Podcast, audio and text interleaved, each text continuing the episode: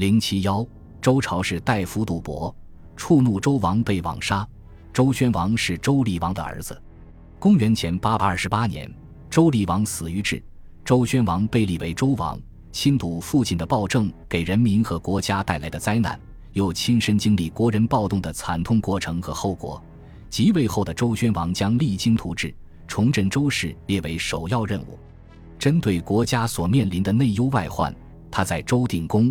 赵穆公、尹吉甫等大臣的辅助下整顿朝政，又对侵扰周朝的异族加以征伐，使日益衰败的国家重新复兴。通过一番的努力，周朝开始由弱变强，政治安定，经济发展，史称宣王中兴。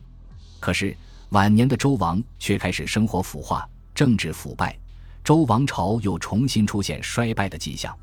晚年的周王固执己见。听不进大臣们的忠谏，刚愎自用，出现不少政治失误，尤其是在对待鲁国立继承人一事上，他将自己的喜恶强加给他人的内政之上，不顾鲁人的反对，硬逼他们废长立幼而失去人心。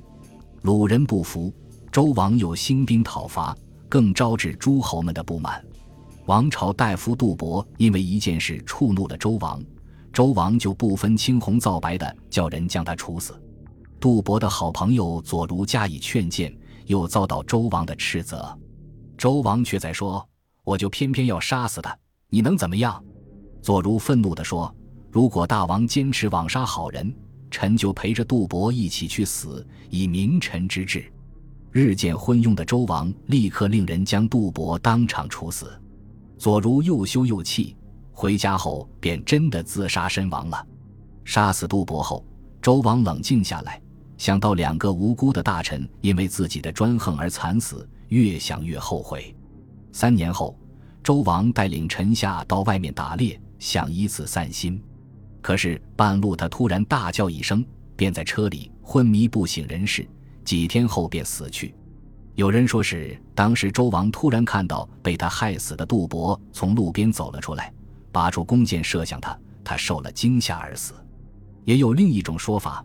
说是杜伯的儿子为报杀父之仇，在周王经过的地方埋伏，等周王来到，他拈弓搭箭，射死了周王。本集播放完毕，感谢您的收听，喜欢请订阅加关注，主页有更多精彩内容。